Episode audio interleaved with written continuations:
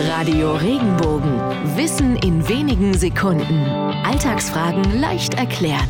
Warum sollten wir manchmal abwarten und Tee trinken?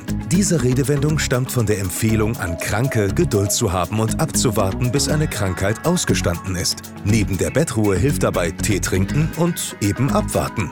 Der Ausspruch soll auf eine Ermahnung zurückgehen, die ein damals bekannter Schafhirte und Kräuterheilkundler seinen ungeduldigen Patienten mit auf den Weg gab.